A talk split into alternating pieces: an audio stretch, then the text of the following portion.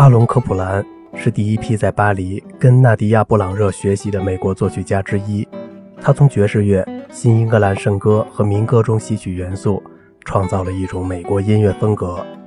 他的第一交响曲于1925年1月11日在纽约首演，其中的管风琴部分是为迪纳亚·布朗热的首次美国巡演而做的。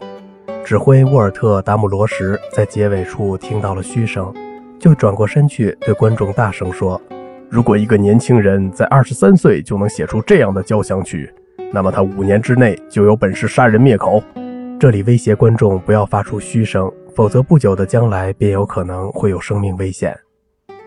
一九四三年，科布兰在好莱坞为山姆·格德温的一部电影写了优美的配乐。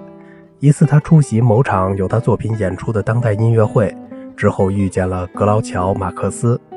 我有人格分裂，科布兰解释道。没关系，格劳乔说，只要是和格德温先生分就好。